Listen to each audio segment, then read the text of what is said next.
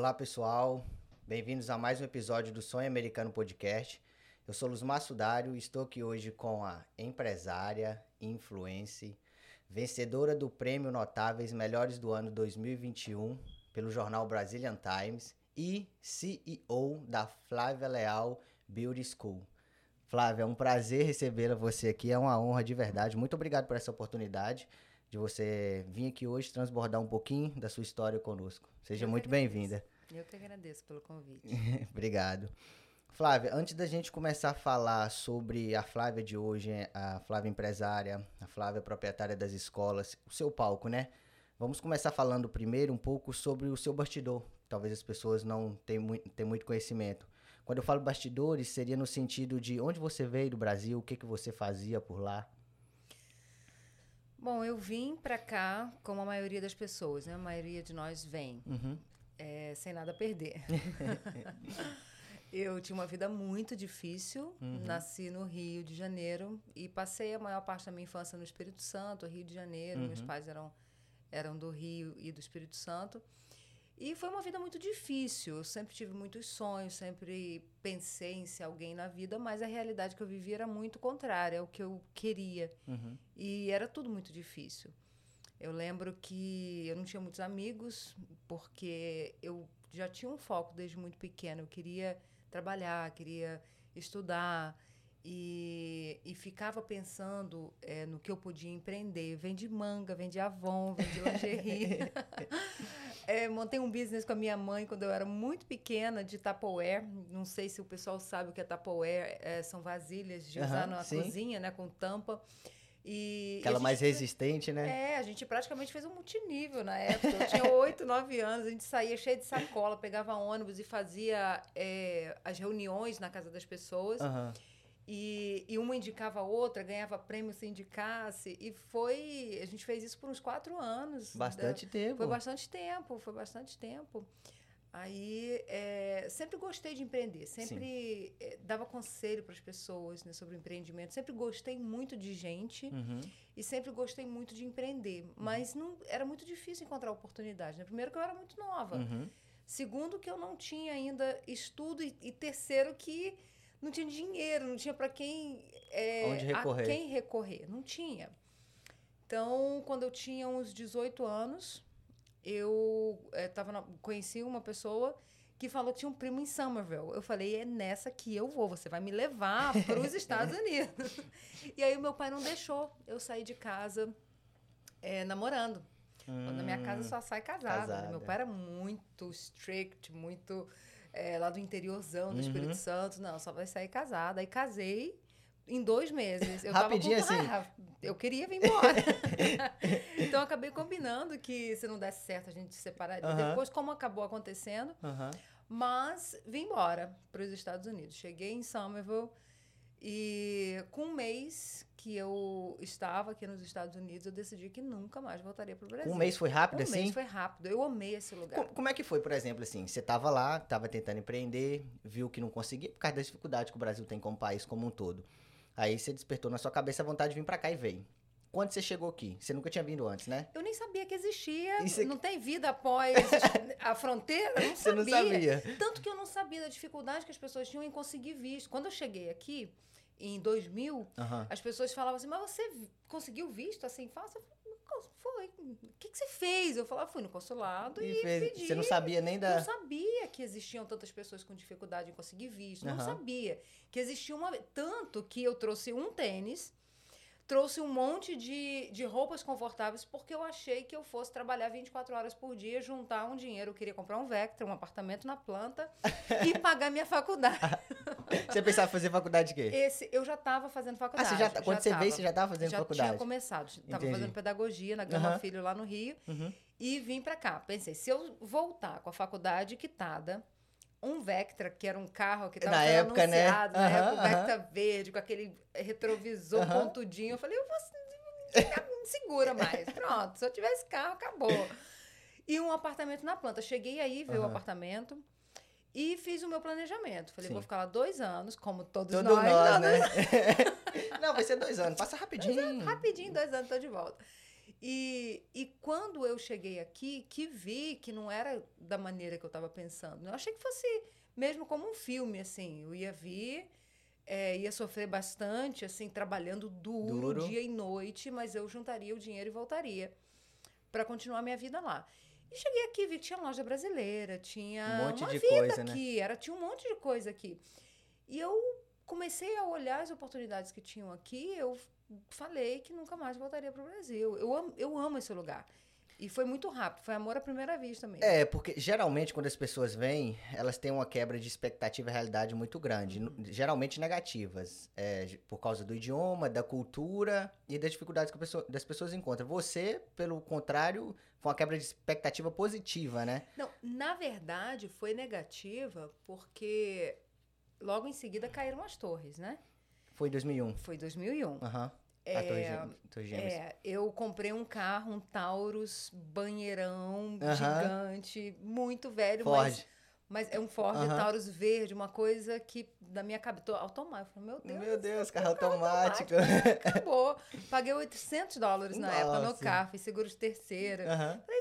Acabou. Na vida agora, pra mim, vai dar Venceu. certo. 20 dias depois ele pegou fogo, lá na Rota 1, entregando jornal. Nossa. É. E, e coisas é, muito contrárias foram acontecendo, como acontecem com todo, Com todo mundo. mundo.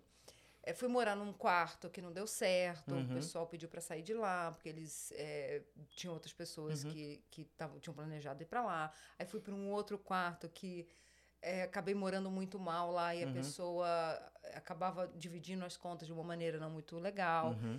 Então, Coisas que acontecem. coisas que acontecem, mas mesmo assim, Uhum. é, eu gostei dos Estados Unidos é, Como um como todo. um todo. Não essas dificuldades para mim, né, que vim de onde eu vim, não eram nada Nossa, não te assustavam mais, né? Não me assustavam. Você já veio do não. Rio, então o que você É. encontrou aqui já, Já- Não, não te colocava mais terror nem medo. Isso, já tinha uma vida bem difícil antes, né? Então eu vim para o que desse e viesse, né? Entendi. Desde que eu estivesse fazendo um trabalho honesto, eu vim para fazer trabalho pesado. Então, para mim, é, cara feia de roommate, é, não sei o quê, carro pegou fogo. É claro que na época é difícil, lógico, né? Sim. Hoje a gente conta rindo pra É, porque- caramba. Na época Mas na época foi bem difícil. teve as dificuldades, mas pelo que você conta, parece que psicologicamente já estava mais bem preparada para esse tipo de situações, né? É porque eu sou uma pessoa determinada, sempre fui. Sempre Entendi. Uhum. fui. E continuo sendo muito determinada. Então, se eu vou para algum lugar, eu vou para fazer algo, para executar, para realizar algo, eu vou até o fim. Entendi. Você entende que a, o, o meio, os acontecimentos durante é só parte do Eu processo. foco no que eu É, você, você preciso. foca na linha de chegada. Lá na frente. Hoje eu Isso. tive até na escola, estava conversando com algumas alunas lá, eu falei com elas sobre isso. Uhum. Foca no alvo. Pensa o, o que você planejou antes de começar. Foca nisso, pensa nisso. Olha lá para frente, para o seu alvo. O que te fez chegar até aquela aquela pista de decolagem? Sim. E não olha para as dificuldades, porque elas vão vir. A vida é injusta, aceita que dói menos. O mundo é cruel e vai Sim. ficar cada vez pior. As pessoas estão perdendo o amor, isso é bíblico. Então, é melhor as pessoas é, levarem, aceitarem isso de uma maneira mais é, tranquila. E, e seguirem, cada um seguir Uhum. o seu propósito com mais determinação. Porque se as pessoas continuarem parando a Na- cada obstáculo, a cada probleminha que surge, elas vão viver recalculando rota. Né? Igual o GPS, você tá perdido ali em Boston, tem gente que liga dois, né? Aí que vai um mandando para ir para Só cada piora lado. a situação. Só piora. Então, a pessoa fica ali naquele. na- recalculando rota, ouvindo várias vozes. O conselho de um vai falar com o outro, cada um dá um, um conselho diferente, e a pessoa fica perdida, né? É, ah, mas se não der certo é porque não é de Deus. Ah, se não Hum. der certo é porque não era para ser. Nada Não disso. tem. Eu costumo dizer o seguinte: se tá fácil, tem alguma coisa errada. Não é assim que acontece, né? Se tá muito fácil, tá errado. As coisas de Deus não são fáceis assim. Coisas de Deus não são fáceis. E, e a vida não é fácil. Ainda que a pessoa não seja de Deus, não conheça a palavra de Deus, não, não, não saiba nada de Deus, não, não tem nenhuma relação com, com a Bíblia Uhum. ou, ou com Jesus Cristo, nada disso. Ainda assim, Os grandes empresários que, que vencem pela fé em si próprios, Uhum. eles têm neles essa determinação e esse entendimento de que não é fácil mesmo. E eles enfrentam as dificuldades com mais determinação, né? Com muito mais determinação. Por isso eles são a minoria, por isso eles são, São. Os, grandes, os grandes players do mercado. É, você falou que veio em 2000 Sim. pra cá. Você chegou aqui, teve esse impacto aí, que ao seu ver foi mais positivo do que negativo como um todo. E você chegou e você foi fazer o quê? Fui, cheguei e descobri que estava grávida. Casei, cheguei grávida sem saber. Nossa, é, É. uma surpresa É, atrás uma da outra. Surpresa atrás da outra.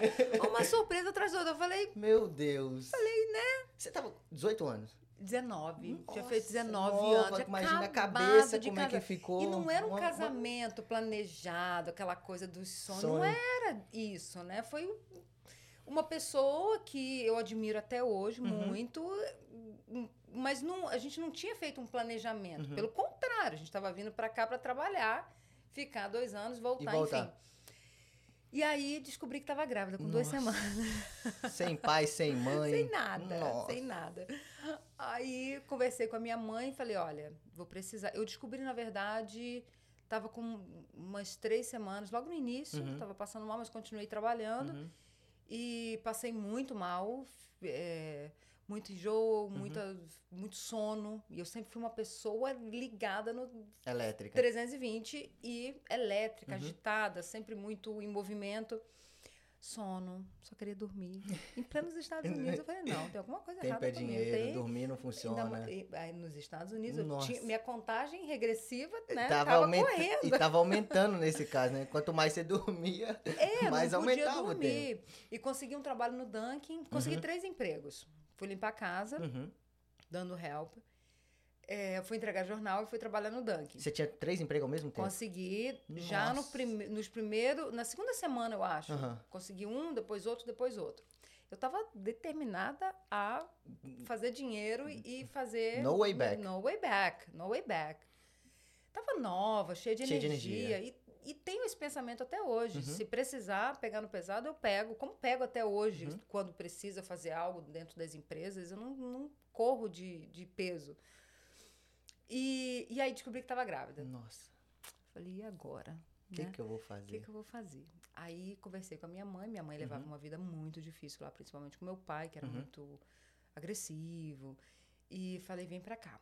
Aí paguei pra ela tirar os documentos, ela e minha irmã. E minha irmã não queria vir de jeito nenhum. Não queria vir. Pintou o cabelo com Nossa. papel crepom pra não passar na entrevista, porque falaram que tinha que se arrumar todinha. Ela viu o meu movimento, né? Quando eu fui pra entrevista, me orientaram, a agência na época falou que eu tinha que ir arrumadinha, fazer o cabelo e tudo mais. E ela fez Tudo ao contrário. contrário. Ela tinha, na época, acho que 13 para Ah, 14 rebeldia, anos. rebeldia, de, É, rebeldia de Eu adolescente. Falei, meus colegas, Hum. você, você foi embora porque você não, não ligava para colegas, meus colegas da rua. Típico da idade, né? E aí, ela, minha, como minha mãe estava vindo para Nova York, né? A passagem era para Nova York, Boston naquela época não, Não tinha voo direto, né? não tinha voo direto e as pessoas não, não vinham turistar em Boston, né?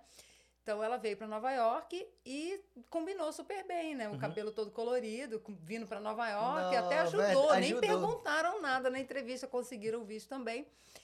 E vieram me ajudar. Aham. E minha irmã tá aí até hoje, nunca voltou. Nunca voltou. É, minha mãe ficou morando comigo 10 anos e me ajudou com a minha filha. Então eu acabei conseguindo trabalhar, fazer tudo que eu tinha que fazer, realizar os meus Uhum. sonhos. Assim que minha filha nasceu, é, as torres caíram, veio Uhum, mais veio essa crise. dificuldade, veio aquela crise toda, mas muita gente foi embora na época, Uhum. mas eu continuei. Eu falei, eu, eu vim com um propósito. Enquanto eu não cumprir o meu propósito, eu não volto. Pode cair o que for.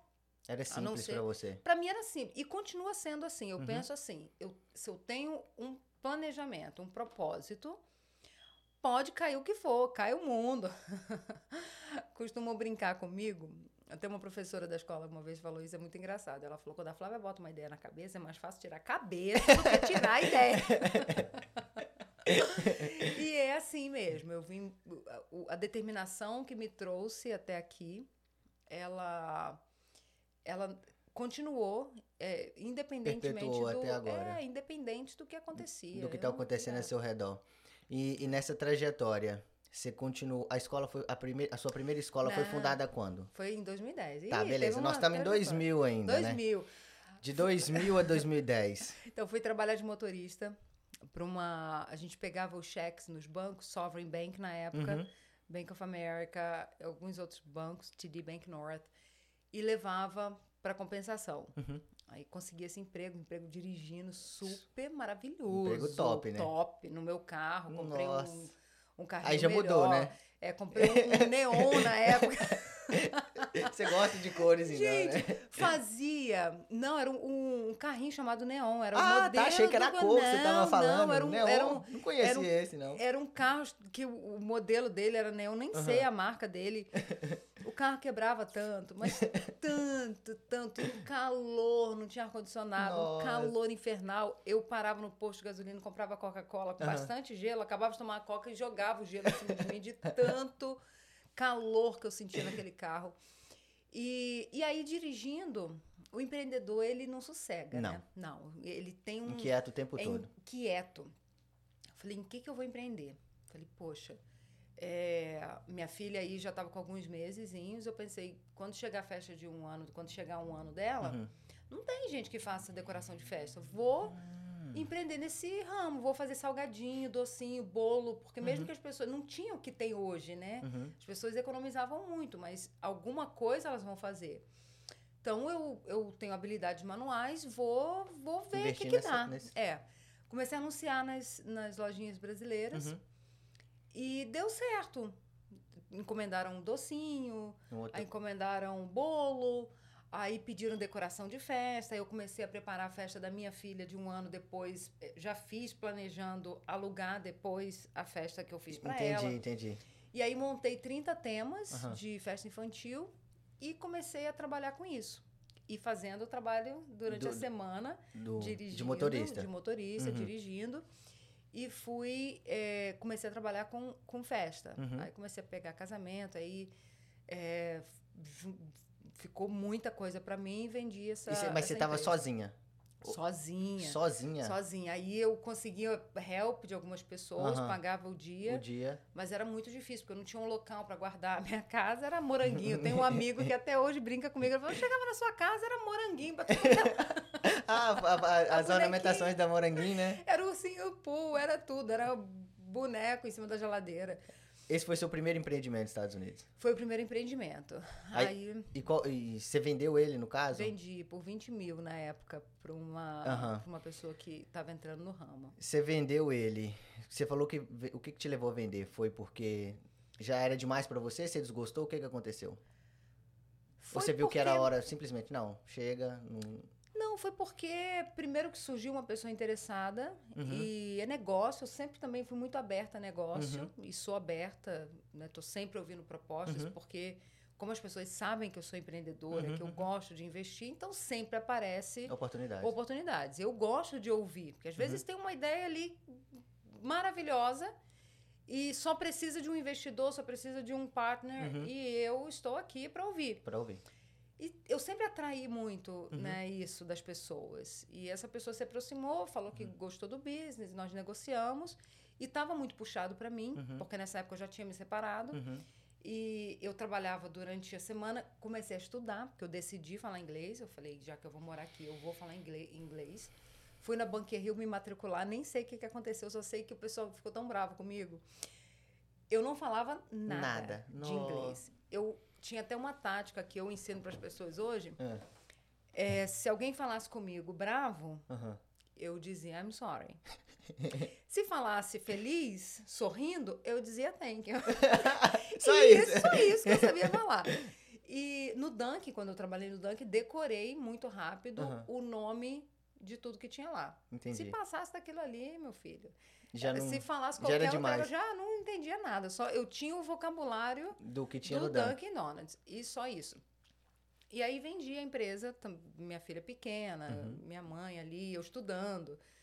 comecei a, a não conseguir é, A dar conta de tudo, né? organizar a data das festas. Aí aconteceu de ter duas festas no mesmo Hum. dia e eu acabei não entregando um trabalho que eu gostava de entregar. Aí falei, não, é a hora. De- Surgiu essa pessoa também querendo comprar 20 Sim. mil dólares, né? Meu filho. Era muito dinheiro naquela Era época, muito né? dinheiro. Muito 20, dinheiro. Eu falei, eu tô rica. Acabou. Acabou. Não vou embora nunca mais. Agora que eu não vou embora mesmo. Daria pra pagar a faculdade. E aí, você conseguiu o dia da faculdade. Nem É. Consegui, pensou em voltar, não, né? Não, ali eu já tinha decidido que não voltaria mais. Já tinha decidido. E aí, eu dirigindo lá em Aham. Uber e tal, vi um, um, um restaurante vazio. Uhum. Tava placa de aluga-se. E os brasileiros não moravam em Uber ainda. Estavam Uhum. começando a ir pra lá. Falei, poxa, isso foi em 2004, 2005, por Uhum. aí. Falei, vou comprar, vou alugar esse restaurante, vou montar um restaurante aqui. Meu pai fazia muito isso no Brasil, né? Uhum. Alugava um espaço e montava um negócio Uhum. da noite pro dia. Não sabia que tinha que ter licença, de um monte de coisa. Montar um restaurante é um parto, né? É, E aluguei e gastei todo o dinheiro que eu tinha da venda. arrumando tudo e tudo mais, até que o, o dono do imóvel veio conversar comigo e perguntou sobre as licenças e tudo mais. Eu não tinha Nossa, noção, foi tinha, um tinha banho de 20 e poucos fria. anos. Aí eu fui conversar com o gerente do banco Uhum. para pedir um empréstimo. e o gerente do banco me deu várias eh, dicas, conversou Uhum. horas comigo, me orientou a comprar uma casa primeiro. Uhum. E com a casa seria é, mais fácil eu conseguir empréstimo no futuro. Uhum. Então, vou entregar o, o espaço e vou comprar uma casa. Aí consegui salvar ainda um pouco de dinheiro, comprei uma casa em Uber. essa Então você nem chegou a hoje. abrir o restaurante. Não cheguei, Entendi. não. Uhum. Impossível, né? Isso não é inviável. Não, é, era impossível. Uhum. Eu tava hum, completamente inocente ali, não sabia de Da- tudo que da precisava. dimensão que não era. sabia, não Uhum. tinha noção. E aí, o lugar tinha licença de, de bebida. Teria sido um excelente negócio, Uhum. mas não para aquele momento. Aí eu comprei uma casa Uhum. e a casa só tinha o exterior da casa. Só furada. Só furada. Só uma Você da saiu outra, de uma só uma pra outra. Mas foi um, um dos melhores negócios da minha vida. Por quê? Eu comprei ciente, porque Uhum. aí eu comecei a, Trabalhar o crédito? entender. Não, eu comecei a entender. Naquela época era mais fácil comprar com crédito baixo, fazer dois mortgages, a entender o mercado imobiliário. Uhum. Então eu, eu comecei a conversar com pessoas que tinham casa Uhum. e tudo mais, e entendi a questão de você consegue consertar as coisas na casa e, e fazer um flip, né? Eu não sabia esse termo na época, mas fazer um flip. E foi isso que eu fiz. Eu consertei o que precisava ser consertado na casa, a Reformou. casa reformei. Na verdade, nem reformei. Começaram a fazer essa construção Uhum. e pararam. Então, eu finalizei. Entendi. Eu mesma aprendi a fazer um monte de coisa. Sei Sério? Até hoje, é. Meu Deus. Até hoje, é, são coisas que acontecem na Uhum. trajetória da gente que a gente não entende, às vezes, na hora. Na hora, o né? porquê. Mas até hoje, tudo que eu aprendi me ajuda muito quando eu contrato um profissional, quando eu preciso fazer alguma reforma em alguma, algum imóvel, porque eu entendo. do Seu olho já não é inocente mais. Eu entendo do que eu estou falando porque eu vivi. Uhum. Eu fiz, eu aprendi. Então, é, reformei e aí fiz meus primeiros 100 mil. Nossa, Aí, ali não. acabou. Aí, Aí, aí acabou. Aí acabou. Já Se achava- sentiu no tapete Mandei vermelho. botar preço no Brasil. Bota preço. Eu vou comprar tudo. Comprei tudo. E comecei a comprar. Meu comprei- Deus, mas é, era muito dinheiro. era é até muito hoje, dinheiro. né? Até hoje é Até muito hoje, dinheiro. né? Mas era muito dinheiro. Na minha realidade, Nossa. assim, eu queria tirar o dinheiro do banco Nossa, você com tava medo. muito nova. Tava muito nova. Tava Nossa. muito nova. Falei, rica, nova, Nova. solteira. Acabou, bota preço no Brasil. Eu vou, acabou, acabou. Aí comecei a comprar um monte de coisa no Brasil. Comprei, ref- é, investi mais na casa, Aham. né? Porque eu, eu eu fui até fazer um curso na época de real estate appraisal para Aham. entender o que valorizaria a casa. Então eu soube exatamente onde investir e aí tirei parte desse dinheiro para reinvestir na casa de novo Uhum. e comecei a investir no meu pai lá no Brasil. Uhum. Comprei um barco, com- eh, montei um restaurante com ele de frente para o mar. E mas o que que eu comprei lá? Reformei a casa dele lá. É, Viajei, fui para Alemanha, fui para Egito, fui para o Brasil, passei pra caramba. E aí veio a crise 2008. de 2008. A, bolha, a crise imobiliária de É. 2008. Mas os me- o mesmo conselho que eu dava para as pessoas em 2001, quando as Uhum. torres caíram, eu dava para as pessoas nessa época. Eu falava, gente, a crise vai passar.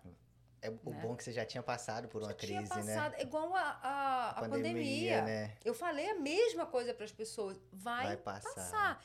E olha que quando aconteceu a, a tragédia das torres, Uhum. foi bem diferente do que a pandemia, porque lá era o mundo contra os imigrantes. Sim. né? As pessoas tinham medo de imigrante. As pessoas. é, as portas se fecharam na época. Criou um ambiente hostil, né? Eu trabalhava, eu entrava nos bancos, parei de poder entrar nos prédios de Boston. Olha. Não podia mais entrar nos prédios de Boston. Eles Nossa. olhavam o carro inteiro, é, tinha que ter uma credencial que eu não consegui fazer. Hum, Então, é, se- as pessoas tinham preconceito contra imigrantes. devido ao Na atentado. pandemia, não. Não, Era americano dando cesta básica para imigrante, era todo mundo igual. todo mundo igual. Foi muito diferente, né? E, e durante a pandemia também ninguém. Ficou todo mundo preso. Quem estava aqui não, podia, não tinha avião. Né? Não tinha para onde correr. E na época não, foi todo mundo embora. Tanto na época da, da- do ataque das torres, quanto na crise, crise de de- 2008. Foi muita gente embora, foi né? muita gente 2008. embora. E as pessoas abandonavam as casas. Eu falava, vocês vão pagar aluguel depois, não façam isso. Eu queria comprar tudo, não tinha crédito. Eu falei, meu Deus do céu. É porque na mesma época o, o, o dólar ficou quase pareado. Então as pessoas vinham, é, por exemplo, e se quisesse mandar dinheiro pro Brasil, não estava compensando tanto também. A crise foi um dos fatores e esse foi outro fator que levou muita gente embora em 2008. É, só que depois da crise... Mas é porque as pessoas enxergam o, o, o momento, né? Elas não É. conseguem ver além daquilo ali, né? Só vê aquilo como passageiro, um obstáculo a ser superado. E sempre depois de uma crise, a gente tá E na achando- crise tem as melhores oportunidades. Tem oportunidades. E mesmo que a pessoa não consiga ver, por, por estar também passando Uhum. por uma crise, depois da crise sempre vem uma época... A gente está para passar por uma crise, né? Sim. E, e as pessoas têm que ter essa consciência. Não, vai passar. Vai passar, vou a me gente preparar. tá passando ainda, né? Mas Os, a requi crise os, res- os, re- os- os requisitos da, da resquícios pandemia. da pandemia. É, mas vai vir uma crise ainda, né? econômica ainda, a gente vai passar por ela. Então, o que a gente tem que fazer hoje? A gente tem que se preparar para isso, né? E a gente não tem que se apavorar Como é quando chegar. Como é que uma pessoa se prepara para uma crise? Você tem que ter reserva. Vamos falar pra- Você tem Pra uma, pra uma pessoa simples, que tá aí, que não tem nenhum business ainda. Pessoa humilde. trabalhe, tá? Faz caixa? Olha, trabalha. Primeiro, Uhum. o que eu vejo muito hoje é as pessoas. Eu nem sei como vão interpretar o que eu vou falar, tá? É, as pessoas estão escolhendo muito o trabalho. Hoje existe. Na época que eu cheguei, não era assim. A Uhum. gente fazia o que aparecesse, Qualquer a gente coisa. queria qualquer Uhum. coisa. Né? Eu lembro uma vez limpei 40 janelas, ganhei um dólar por janela. 40 Meu dólares. Deus. Fiz quando eu cheguei, porque eu estava aprendendo. Eu, eu queria. É melhor ganhar 40 do que não ganhar nada. E aprender alguma e coisa. né? aprender alguma coisa. E hoje eu tenho essa história para contar. Sim. Entende? Então, é, o que eu vejo acontecer muito hoje, as pessoas estão escolhendo. Como a gente está numa fase que muita gente recebeu o estímulo do governo, Sim. né, tem muita gente investindo, o governo está injetando dinheiro Na economia. que, na economia para que exista esse giro. Então, a gente está num momento agora em que as pessoas estão. O funcionário que entrevista a empresa, né? Ele que Entendi. vai ele vai entrevista à empresa. Quando a crise chegar, esses são os primeiros que não têm não tem, é, Não tem respaldo, não, não tem, tem, reserva. porque as empresas estabilidade. vão é, apoiar, exato, são os primeiros Que que, estão, eles estão soltos, né? exatos. Então, os que estão, é, os, é, se empenham para fazer a empresa crescer, os que são dedicados, os que estão aí para o que der e vier, Uhum. esses são os primeiros a serem, serem- a- contratados, a serem. E o empre- empresário conversa um com o outro, né? Então, é, sempre em, conversa de empresário tem Uhum. aquela coisa: você conhece alguém bom para tocar um projeto novo que eu estou abrindo, que eu estou Uhum. começando? E quem é bom é lembrado na hora. Na hora. Ó, fulano é bom. Os que vêm e vão, os que é trocam o lembrado. trabalho por um dólar de diferença, né, que estão sempre pulando daqui para ali, nada tá bom, e, e, o patrão tal é horrível, e fulano de tal é péssimo. E o pior de tudo, fala mal, né? É. Sai falando mal. Foca no, no, no errar, não, é, não, não tem o foco no lugar certo. Os que é, nasceram para vencer, eles são lembrados. Sim. É, quando alguém quer abrir um negócio, a primeira coisa que eles. A primeira pessoa que vem na mente deles é aquele cara que se esforça pra caramba. Então, como que se prepara para uma crise? Uhum. Respondendo a sua pergunta. Trabalhando, é, é, parando de escolher demais. Né? Não é porque hoje tem auxílio-desemprego, porque hoje está tudo muito tranquilo, que dá para a gente jogar Candy Crush. Uhum. Deleta o Candy Crush do, do, celular. do celular. Para de rolar o, o Instagram ali horas e horas, assistir Netflix porque tá tranquilo. Não existe zona de conforto. Isso é mentira que inventaram. Não existe isso. Se você tá em zona de conforto, você vai ser o primeiro a ser levado pela enxurrada da crise. E ela vem. Vier. E ela vem. De tempos em Às vezes não vem para todo mundo, mas chega para a pessoa. Como chegou para mim. Né? É, nessa época que eu, da uhum. crise imobiliária. 2008. Chegou ainda a notícia hum. de que minha mãe tava. Minha mãe morava comigo, já faziam 10 anos. Uhum. Câncer no pâncreas. Nossa. Entrou pra. E do nada, do nada, assim, da noite pro dia, câncer no pâncreas. 48 anos. Isso aí desestabiliza qualquer pessoa. Poxa, né? tira mas... o chão dos seus pés. Você perde dinheiro, cê, mas não. Você perde qualquer coisa, mas isso, minha Nem mãe lembrava mais daqueles 100 mil mais. Nossa, não, não nada faz perderam. sentido. Nada faz sentido. Você não quer dinheiro, você não nada. quer nada. E o negócio no Brasil bombando. Meu pai ia inaugurar um restaurante. Minha mãe entra para a sala de cirurgia, assim, dois dias depois que a gente tinha descoberto Nossa, o, muito rápido. O, o diagnóstico, porque foi rápido. Ela foi no hospital, uhum. no, numa clínica. Sentindo dores e foi diagnosticada? Não, ela estava com uma coceirinha no corpo.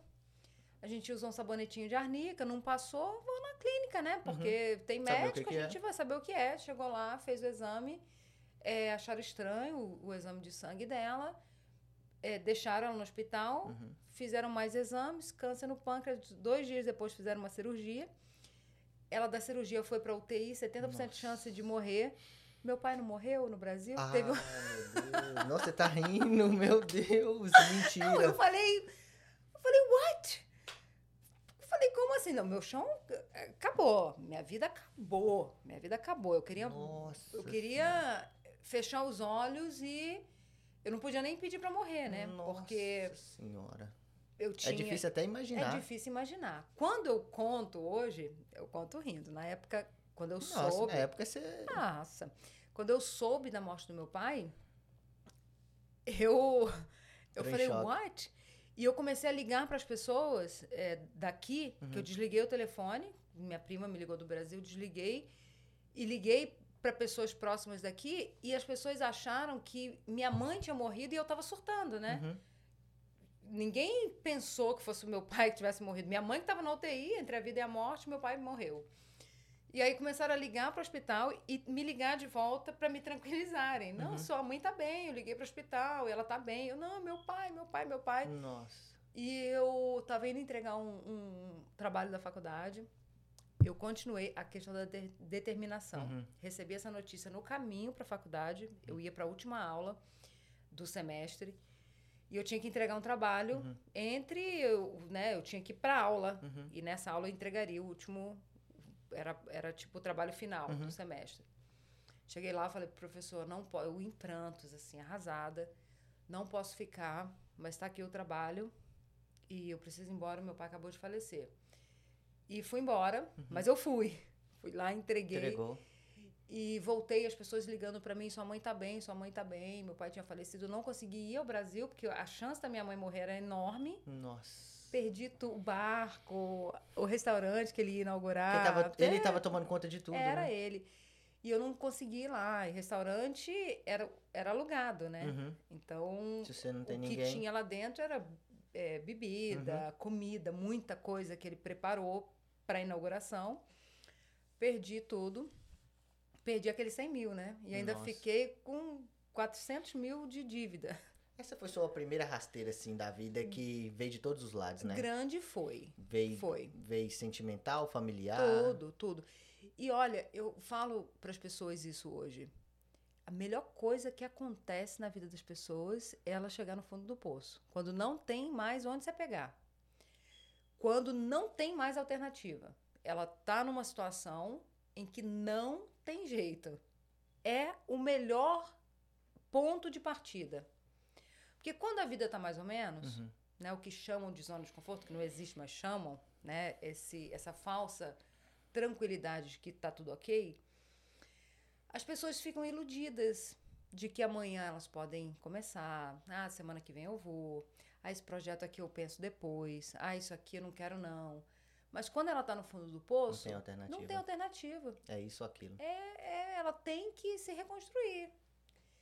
E outra, nesse momento lá no fundo do poço em que as pessoas começam a lembrar da existência de Deus, né? Sim. É lá que é lá que tudo perde o sentido, é lá que ela começa a Tudo perde o sentido e só uma coisa passa a ter sentido.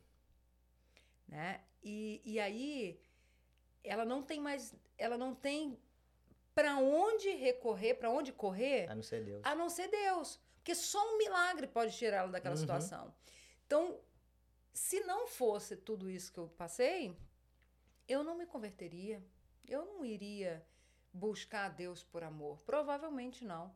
Na felicidade, Não né, ia, que você tava. Se o restaurante não. tivesse dado certo, seu pai tivesse tomando conta. Não, porque eu me conheço é, antes, eu sei quem eu era antes, a, a segurança que eu tinha em mim Só em mesma, si.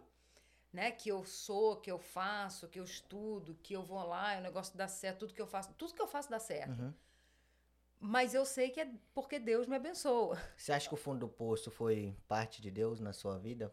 Você passar por aquilo? Ou você acha que foi o acaso e aquilo te fez conhecer? Olha, Deus não faz isso com ninguém. Eu acredito que Deus não faça. Uhum. O que acontece é que quando a gente é, faz tudo pela nossa própria vontade, Sim.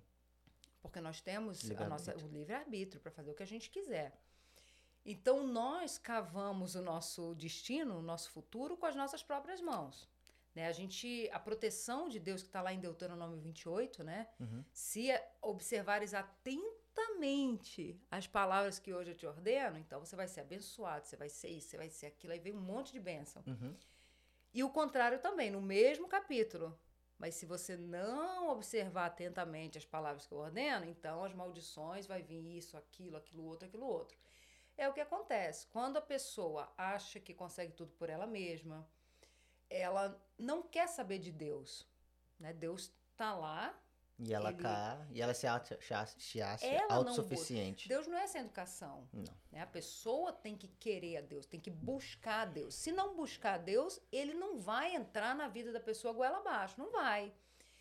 Então, enquanto eu estava fazendo tudo pela força do meu braço, achando que eu não precisava de Deus, nem pensava né, em Deus, sempre fui de igreja, tá? Uhum.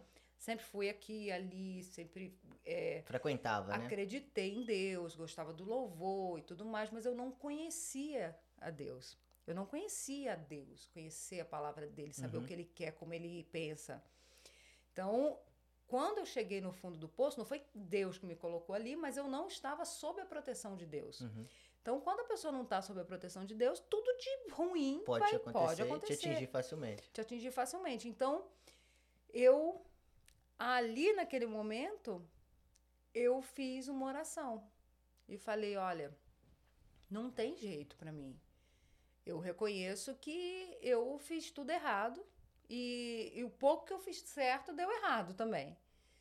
Então, se o senhor não me ajudar, não me mostrar onde o senhor está, onde o senhor quer que eu te sirva, eu acabo aqui.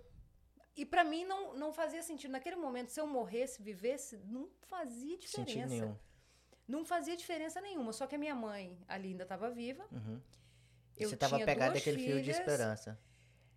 Não só isso, eu tinha duas filhas Entendi. que dependiam de mim. De você. Minha mãe dependia de mim.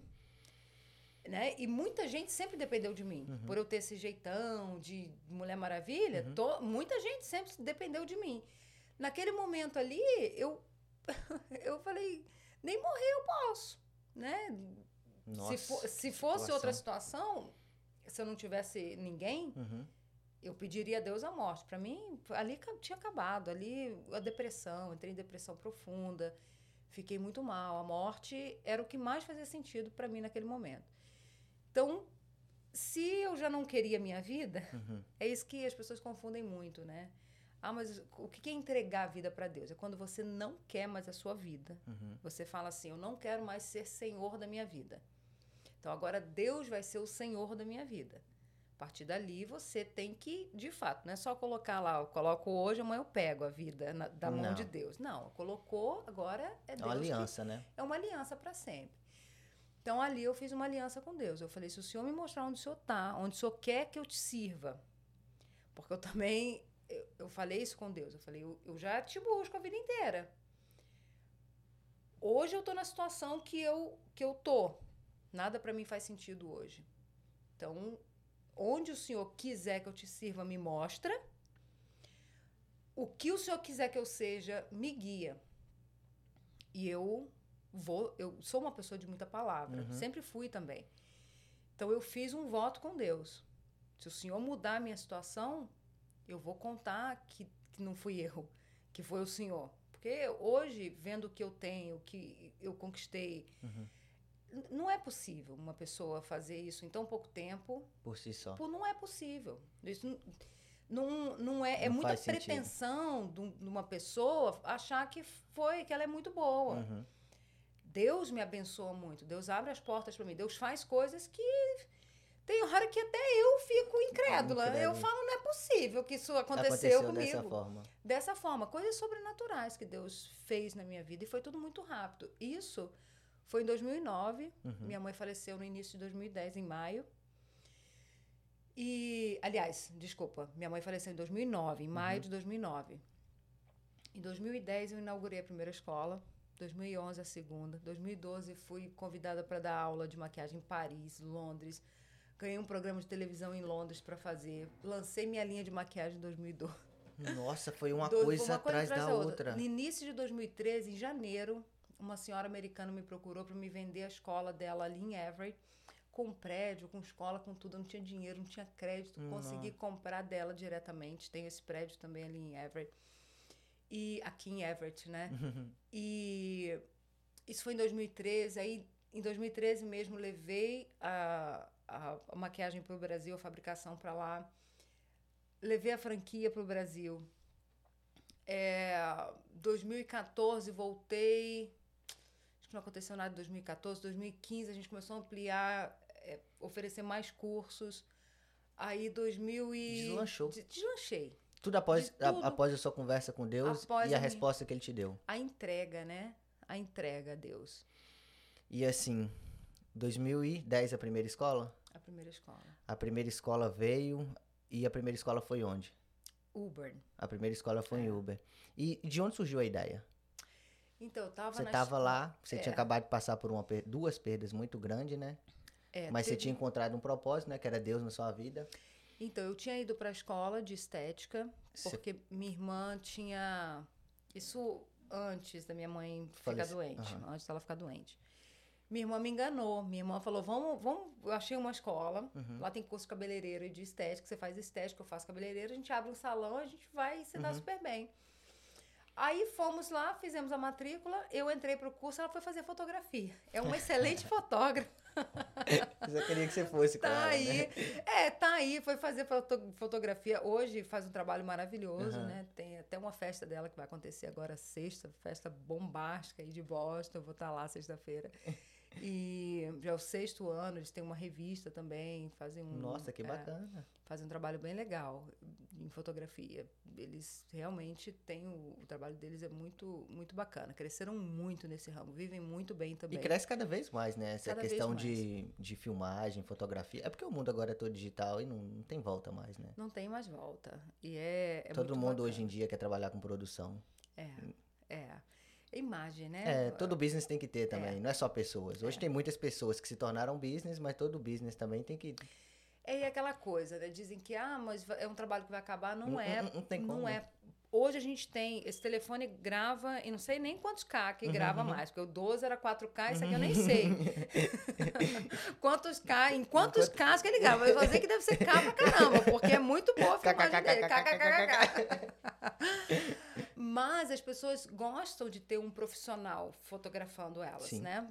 até por questão de pose, né, o olhar do fotógrafo. Então, é, essa é uma né? profissão que vai perdurar para sempre. Então, eu entrei para a escola. E quando aconteceu tudo isso, e eu sempre gostei muito de estudar. Uhum. Sempre gostei. Eu fiz muito curso da área de, de área imobiliária, Uhum. bartender, artesanato, decoração de festa, flores, não sei o quê. Eu sempre gostei de fazer curso. Gosto muito de estudar. Tinha feito curso na área de maquiagem. Enfim, aí fui para essa escola de estética e quando aconteceu tudo isso eu parei, tranquei o curso para cuidar da minha mãe e tudo Uhum. mais. Quando ela faleceu e eu renasceu em mim depois dessa dessa conversa que eu tive com Deus, fui para uma igreja e comecei a receber muita orientação lá. Conversei com o pastor na época, falei, olha, vamos ser direto aqui, minha situação é essa, contei para ele. Falei, tem jeito para mim, porque aí não perde nem seu tempo nem o meu e fica tudo certo né? É, se eu tiver algo que eu tenho que fazer, me mostra, enfim. E ele me deu uma palavra muito legal que eu não esqueço. Ele falou: vai para casa hoje. Anota a data de hoje, era dia 17 de fevereiro de 2009. Nove. Anota a data de hoje. E se você fizer tudo que a gente vai te ensinar, sua vida nunca mais vai dar um passo para trás. E eu me agarrei, me agarrei àquela palavra. é, e eu a palavra que eu dei para Deus era que se ele me guiasse a chegar num lugar onde ele estaria, eu seguiria o que me fosse ensinado. Então eu comecei a minha caminhada da fé, a entender o que Deus realmente quer. E tá tudo na Bíblia, Uhum. né? A entender o que Deus queria de mim. Então comecei lá atrás, esqueci o que eu sabia, já não queria, eu não queria quando eu tive esse encontro com Deus, eu deixei de achar que eu era sabichona. Né? Eu passei a entender que a gente não sabe nada. A gente é. E o que sabe é a muito pouco. Sabe, mas sabe de nada. A gente é muito bobinho. A gente é. A pessoa que acha que não precisa de Deus, ela, ela é muito bobinha. Então comecei ali a minha caminhada. E aí uma vez eu estava ouvindo uma pregação sobre a pesca milagrosa. Uhum. Eu falei, Deus, tá aí. Me mostra onde estão os peixes.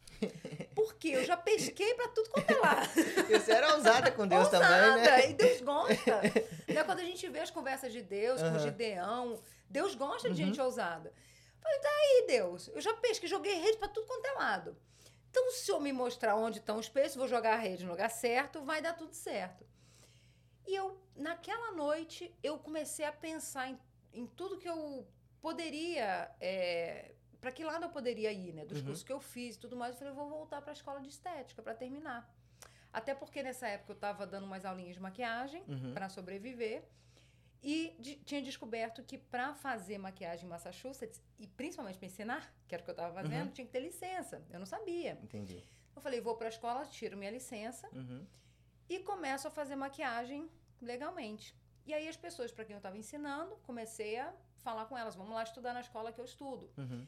E a escola não aceitava elas, porque tinha que ter green card, tinha que Ah, ter um diploma. monte de pré-requisito. É, muito pré Tinha que passar numa prova de Uhum. inglês, tinha que é, levar o diploma de high school para ser reconhecido se tivesse feito no Brasil, tinha que Uhum. reconhecer no lugar, enfim, era impossível. E aí, tentei juntar um grupo, Uhum. conversei com todo mundo, falei, vou falar com a escola e tal. Falei, fiz uma proposta para a escola. Falei, vamos fazer o seguinte: vocês montam uma turma em português, eu dou aula. Olha que pretensão da minha Nossa. parte, olha que vergonha. Tá na sua veia empreender. veia, não tem condição. veia. E eu gosto de parceria. Eu sempre gostei de Nossa. parceria. Eu não queria abrir uma escola, eu Aham. queria trabalhar lá para eles. Uhum, uhum. E Deus vê também a intenção do nosso coração. Pô, você quer fazer o quê? Você quer derrubar a escola? Você quer fazer. Não, eu queria é, levar as pessoas que estavam estudando comigo. Dá oportunidade para as pessoas. E eu sempre fiz isso. Eu sempre gostei. Se eu, se eu comi um negócio gostoso, eu quero que as pessoas conheçam. Fui num restaurante legal, comprei uma roupa na promoção, eu compro pra todo mundo. Quem me segue no Instagram sabe. Gente, olha, tá uma promoção ali. Não aguento. Se alguém elogiar uma blusa minha e ela foi barata, eu vou falar, foi tanto. Tanto. Essa sou eu, entende? Então, comecei a falar para as pessoas, olha, vai lá, um curso muito bom e tal. E aí, conversei com a escola, falei, eu dou aula E, e eu estudando ainda. Né? aluna, aluna, mas Aluna queria dar ainda. aula. Queria na aula. Eu falei, eu já estou quase graduando, a gente já tem lá esse programa, a Aham. gente monta uma turma só para os brasileiros e eu dou aula para eles em português. Riram da minha cara. Sério? Não levaram fé É, nenhuma? não, nenhuma. E eles falaram assim, é, Flávia, é, você tem que entender que é, o nível não tá, o nível que eles estão não tá alcançando o nível que a escola requer. Requer. Entendi. Então você é, não vai ter jeito da gente abrir exceção para um grupo de pessoas que não se enquadra no que a escola é, exige. Uhum. Ali nasceu o Instituto Flávio Leal. Nossa. Ali. Ali eu falei, ninguém vai determinar quem pode e quem não pode estudar. Falei, isso não é justo. Tem muita gente aí querendo en- Aprender. Aprender. Uma oportunidade que e se não quer. fez, e não fez. Poxa, a gente conhece a realidade do nosso país. Uhum. Muita gente não estudou porque não, Não teve tinha oportunidade, não tem como. não, não Ou deu. trabalha pra sobreviver ou não, não deu. Não sobrevive. É, entende? Eu não, eu não, não admito ver uma coisa dessa perto de mim. E aí eu falei, quer saber? Eu vou abrir uma escola então. Então vai, vai ser a escola dos desprezados. solidários. vai ser a escola dos que ninguém quer. Pronto. Eu vou acolher todo mundo. Pronto, vou acolher todo mundo. E eu pensei ainda assim, eu pensei, gente, vou abrir uma escola, eu falida, Aham. falida, não tinha dinheiro pra nada. Falei, Deus vai, Deus proverá. Falei, vou abrir uma escola, vou é, oferecer o caminho para essas pessoas tirarem a licença, porque eu estava aprendendo o caminho, né? Uhum. E depois não vai ter aluno mais, porque não vai ter aluno para continuar a escola. Eu fecho a escola e vou arrumar um emprego. E foi um sucesso. Desde o primeiro dia. Eu lembro que teve. Eu, uma vez. E eu abri a escola sem dinheiro. Foi tudo pela fé. É, o landlord me deixou. Fez, eu fiz uma negociação com ele que eu Uhum. começaria a pagar três meses depois. É, peguei mesa de escritório no Craigslist Aham, Fui buscar de graça, montei um escritóriozinho, não tinha móvel nenhum. Eu nada, iria nada. montar com o dinheiro que, Que eu fosse entrar das matrículas. das alunas. E aí comecei assim, a escola que eu fui fechou. Fechou assim, coisa de poucos meses depois, eles anunciaram que seria a última turma que eu tava, porque eles não tinham alunos, Uhum. E me venderam tudo que eles tinham lá por Nossa. 2 mil dólares na época. Eu ainda tive que vender muita coisa, porque eu não conseguia, não cabia no Não meu cabia espaço. tudo? Vendi, eu acabei pagando os dois mil com as coisas que, Que eu, que eu vendi. Deus, quem Deus, fez não isso? tem como, não tem explicação. Deus faz faz isso. sentido. Não, não- Deus faz isso. Consegui montar a escola toda. Isso demorou uns seis meses até eu conseguir montar Uhum. tudo e organizar tudo. E eu lembro que as pessoas passavam lá, me, colocavam é, envelope Uhum. com cash dentro, escreviam no envelope assim, matricula eu, minha prima fulana, não sei quem, não sei quem. e cash, que eu Cash. pegava não podia usar, porque eu, eu, não, eu não sabia de quem era, De e nem quem podia era. perguntar, porque senão ia aparecer 20 donos, né? Colocava lá na gavetinha e ficava esperando, Esperando a aparecer pessoa a pessoa. E foi, foi assim, sempre foi assim. Foram. E naquela época era boca a boca, né? Porque o, Boca o- boca. o mundo digital não era tão desenvolvido assim. É, o jornal Brazilian Times me ajudou muito. Foi o único jornal que me estendeu a mão lá atrás, quando eu não tinha dinheiro para fazer anúncio, não tinha condições. Você foi pedir eles, Eles um- faziam- um- um- O que, que eu fiz? Eu, eu planejei uma inauguração Uhum. e vendi espaços no cartaz da inauguração. Ah, entendi. Marqueteiro. Marqueteira, eu fiz no Word. Eu achei essa arte, você acredita? Aham. Se- Não, a gente brincou até. Eu vou te mostrar depois. que Eu encontrei essa arte esses dias agora. Ficou todo mundo fala- chamando de encarte das sendas. eu que fiz a arte. E falei: se eu vender três espacinhos aqui dá 900 dólares, dá pra eu fazer a festa. Aham. E só uma inauguraçãozinha Simples. mesmo. É. e- E aí esse cartaz eu mandei para os jornais e para as revistas e pedi Uhum. para anunciarem, que era a chamada era Escola Brasileira, primeira escola, primeira escola brasileira de estética dos Estados Unidos. E o telefone da escola. Aí os alunos começaram a entrar em contato por aquele anúncio. Hum, Mas o seu anúncio foi bem chamativo. A primeira, você Deus. colocou, quando você colocou assim, a Deus, primeira, Deus, a primeira comunidade brasileira já. Deus. Quem dá essas ideias? Se você vê o, o, o encarte das sendas, você não vai para essa escola. Você não vai. Você não vai. E aí. E você conseguiu vender ah, o espaço do. do... Consegui, três. Três na espaços, época, aham. Café Belo. Você tá aqui há quanto tempo? Tá aqui há Três anos. tempo? É, não, Hum, você não. não. é dessa época, não. É, Não é, é, Tinha um restaurante que tinha vários eventos lá, eles Uhum. patrocinaram, e teve outros dois lugares que patrocinaram. Aí eu consegui fazer só uma coisa simples para inaugurar mesmo, Aham. cortar a fita. E, na verdade, o que ajudou foi esse encarte das sendas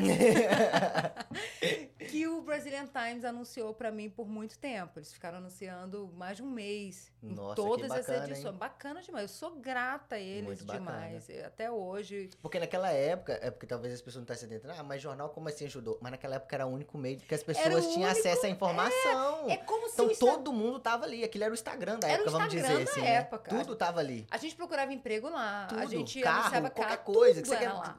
Aluguel de casa era lá. É, eram duas, dois jeitos, né, de se comunicar. Uhum. Um era cartaz na loja brasileira, mas aí era muito local. Muito né? local. Ou o Brazilian Times. O Brazilian Times era o, o Uhum. Instagram. Era como se o Instagram tivesse anunciado pra mim de graça. Hoje as pessoas, as pessoas chegam e vai procurar bazar no, no WhatsApp ou no Facebook. Naquela época É, era jornal. Tinha Jornal, o telefone. bazar era o jornal. Nossa, telefone era uma coisa que se não ligasse de da mesma companhia, né, sprint Aham. para sprint, Ah, tinha essas, Etiti, esses, essas pretiti. coisas, né? você não conseguia, conseguia nem falar. conversar no telefone, porque gastava por minuto, era 400 minutos meu plano Nossa. por mês, né? Tinha 150 Ficava contando o messages. tempo ali, né? contando, você tinha que falar rapidinho. Ou então ligava e falava, seu telefone é sprint? É, ah, então vamos conversar com calma.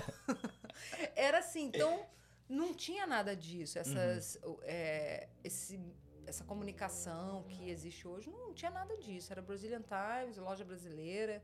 A gente alugava fita de novela. Tinha uma loja chamada Brasil 2000? Não tinha canal do Brasil, né? Não tinha. A gente alugava fita de VHS, Aham. de novela, Pra pra assistir assistir novela. as que já tinha passado, né? É. Vocês não sabiam informação do Brasil, né? Muito pouco, muito né? pouco, muito pouco, até porque não dava pra ficar ligando pra lá, porque era caro. E a vida também. também era corrida demais, né? Até Naquela época já tinha existia os cartãozinhos que ligavam pro cartão Brasil. pro Só Brasil, aquilo, né? Só aquilo. Cinco dólares, você tinha que falar, ó, como é que tava? Fulano, não sei o que, e tá, tá, tá, acabou. Acabou. Acabou. Aí- Era uma luta, uma guerra. E assim, veio a primeira escola, a segunda veio qual ano? A segunda, eu aluguei o espaço do lado mesmo, Aham. dessa primeira, aí ampliei pro lado e abri a escola de manicure. A primeira foi de A primeira estética, escola abriu com o quê? Só estética? Só estética. A segunda você já ampliou pra manicure. Não, aí já foi escola de manicure, que são escolas Diferentes, diferentes. é. entendi. São aprovações diferentes, tudo diferente. Aí eu aluguei o espaço do lado mesmo, abri uma porta e ampliei. Eu Uhum. mesma, que eu sabia, lembra que eu era pedreira? eu era construtora, pedreira não, dá licença. Construtora. Construtora, foi lá, abri a porta, deu o maior problema, porque quando a prefeitura foi lá, falou: você não pode, você tem que contratar um engenheiro, arquiteto, não sei o quê. Eu falei, como assim, gente? Eu só vejo de Wi-Fi, não sei o quê. E aí, enfim. Veio a segunda escola. Veio a segunda escola. Hoje você tem quantas escolas? Hoje eu nem considero. em- só em Uber seriam quatro, Uhum. no- mas é no mesmo espaço. Então eu, Mas são- hoje eh, chamo de uma, Uhum. né? Que é a escola de cabeleireiro é uma escola, licenciada separadamente, Uhum. barbeiro é outra, estética e tratamentos avançados. Uhum. Então são quatro em Uber, mas eu chamo de uma só. Entendi. Em Everett, a escola de cabeleireiro e manicure. Uhum. E agora a gente está adicionando o curso de micropigmentação, que é uma classe procurada Demais, né? É. Demais, demais, Pela demais. vida. Eu que sou homem, ouço muito falar, ouço É. muito falar disso. No Instagram se fala muito disso, É. né? É tendência, né? É a tendência. É isso aí, cílios, que eu, estou ouvindo falar muito. É, cílios a gente já oferece o curso, Já? já, já. Esse, Se ouve muito falar, a mulherada é, tá. inclusive o curso de cílios, Uhum. ele está inserido no nosso programa básico de estética. Então a pessoa tira a licença e já sai Já sabendo sa- fazer cílios. Ah, entendi, já tá agregado lá. Já está agregado. Se ela quiser depois se especializar também, quem já é esteticista, quem já está na área e quiser vir fazer só o Só curso avançado, também pode. Entendi, entendi. E hoje, então, de 2010, 2010 a primeira escola, 2022, 12 anos já de escola. 12 anos. Mas aí vieram outras empresas, aí... Tentaram comprar já? Não. Como assim? Não, digo, eu já abri outras empresas. Eu tenho uma confecção. Ah, você não tem só as escolas? Não, tem oito empresas. Quais outros business que você tem? Não, peraí. Você falou a escola de Uber e de Verete, são as duas escolas que você tem. E, e Orlando. Você tem uma em Orlando também, três É. escolas. Surgiu a de Orlando ano passado. Uhum. Aliás, ano retrasado. 2020. Aí nós compramos, é 2020. Na pandemia. Na pandemia. Na pandemia. O Você pessoal não perde uma montou- oportunidade Não, mesmo, a né? oportunidade vem bater na minha porta. Como Deuteronômio. É, Oportunidade você não perde nenhuma, a né? oportunidade vem correndo atrás de mim. Deuteronômio 28 fala isso. Fala, a oportunidade vai te procurar e vai te alcançar. Uhum. E é assim que tem acontecido. Deus tem Que cumprido isso. a palavra. Eu tenho cumprido a minha parte aos trancos e barrancos, porque o ser humano é falho. Uhum. E Deus tem cumprido a parte dele. Um pessoal montou a escola lá e na pandemia resolveram vender, me encontraram no Instagram e me ofereceram. Eu acabei comprando a escola de lá, acabei me mudando pra lá, né?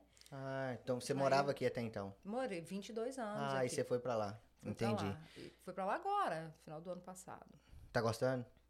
Eu gosto muito de Boston, pra falar a verdade. É, tá sentindo falta daqui, né? É, eu gosto. Eu gosto. Você fica lá e cá então, o né? tempo todo. Eu vim pra cá três, quatro vezes por mês. E assim, durante esse processo aí das escolas, você falou que adquiriu outros business. É. Desenvolveu, talvez. É, a empresa de maquiagem lá do Brasil. Você tem uma empresa no Brasil de maquiagem? De maquiagem. Qual o nome da empresa? Flávia Leal Cosméticos. Uhum. Aí abri uma empresa de alumínio e vidro, que é a especialidade do meu marido, ele já trabalhava com isso. Entendi. Aí eu, eu tenho essa empresa com ele, Uhum. de- na área da construção civil, a gente trabalha lá no Brasil. Confecção de uniformes. Meu Deus. Você é uma businesswoman mesmo?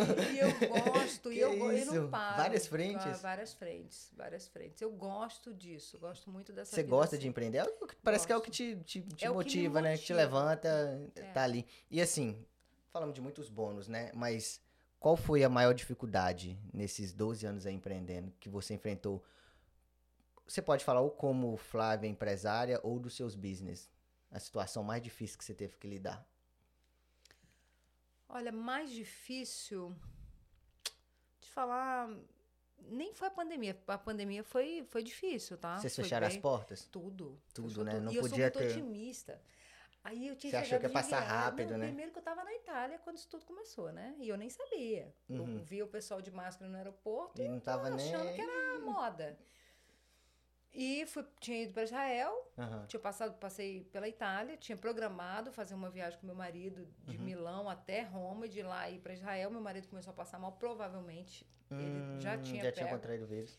Provavelmente, dor no corpo, todos Uhum. os sintomas. Voltamos de Milão mesmo. A gente nem chegou aí para Veneza, nem saímos de Milão. Uhum. Ele passando mal, muito mal.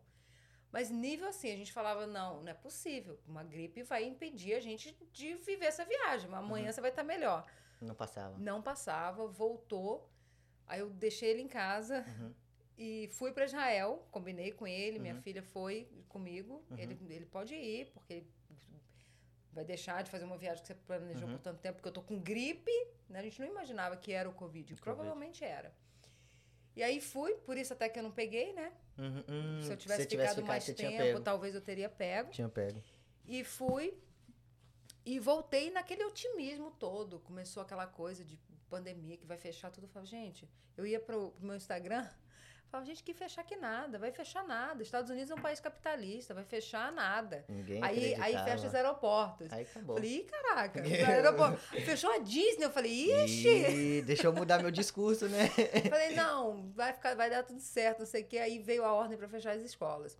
Só que Deus, olha como é que Deus é. Eu tinha aberto a confecção Uhum. e eu estava quase um ano atrasada com as minhas entregas, porque eu peguei um pedido de 6 mil peças Uhum, e eu não entendia nada de confecção. uhum, Nada. Eu estava aprendendo. uhum. E, e até o tecido era um tecido especial que foi designed por um designer uhum. profissional, então tinha que ser aquele tecido aí eu- Específico. específico. Aí não acertava a cor, a textura, e aí o modelo, eu tive que criar os moldes, Uhum. montar uma confecção, né? Que era um. Do zero, né? do zero. Contratar costureira, sem entender nada do negócio. Quando as escolas fecharam, eu fiquei 24 horas na confecção. Aí ela Até andou. aí eu aprendi tudo. Hoje eu sei desenhar, fazer o molde, orientar as costureiras. Que bacana. Tudo. Eu, eu não, quando eu comecei a fazer as peças, que aí vinha assim, e o botão? Eu, e o botão? E a linha, não sei o que, meu Deus, a linha. Eu não pensei na linha. e agora, o que, que eu vou fazer? E o overlock, meu Deus, como assim? O overlock? Que tem, isso, que, que tanta coisa é esse? Meu? E o zip, não! Me ajuda, meu Deus! e foi um desespero. assim, no início. Eu contratei 20 costureiras, Aham. trabalhando 24 horas por dia, era- eram três turnos. Uhum. E eu, ninguém- uma torre de Babel. Uma brigando com a outra, eu brigando com todo Meu mundo, eu Deus. chorando, ninguém sabia de nada, eu muito menos, uma confusão, eu gastando 5 mil por semana só de com essas costureiras. É, Nossa. por semana. E Gastei a entrega cheguei- atrasada, no caso. quase um ano. Já estava em 10 meses de atraso. Aí veio a pandemia, Uhum. fechou tudo. Fechou tudo. Uhum. Muitas costureiras não podiam ir para o trabalho Uhum. Porque já eram de mais idade, Uhum. ficaram com medo, não podia sair de casa. Uma das costureiras foi morar dentro da fábrica e eu ficava lá, porque foi a época que eu até brincava nas redes sociais. Eu falava, gente, já fiz muita coisa escondida, mas trabalhar é a primeira vez. a gente Tinha trabalhava trabalhar escondido. né? Não podia. Não podia trabalhar. Aí eu ficava, às vezes, Aham. lá, e a costureira ficou morando lá. E é- eu fui entender do negócio. Hoje eu consigo entregar, é, sei, 400, 500 peças por mês, Uhum. com, muito, aliás, muito mais, umas 700, 800 peças por Uhum. mês, com cinco costureiras. Não E a gente precisava consegue, daquele não tanto. precisava. Hoje a gente tem um processo. Eu criei um processo, como que a gente corta, como que o tecido chega, como que a gente e fui aprender a Você mapeou toda a produção. quantidade, é, quantidade, qual maquinário comprar, e a gente corta hoje 300 folhas, 100 folhas de tecido, Sem desperdiçar né? também, no caso. Sem desperdiçar. A gente faz o plano de corte Molde. e tudo mais. Antes a gente ia cortando a tesoura. Nossa, É, seis tudo manual. Nossa, haja mão, né? Haja mão. E, e E pessoal, né? graças, E pessoal, graças à pandemia. Se não fosse a pandemia, eu, não- eu teria fechado. E hoje é um, um trabalho é, bem legal que eu faço. Irrelevante, no- provavelmente, né? É, é uma demanda muito grande e está crescendo cada vez mais.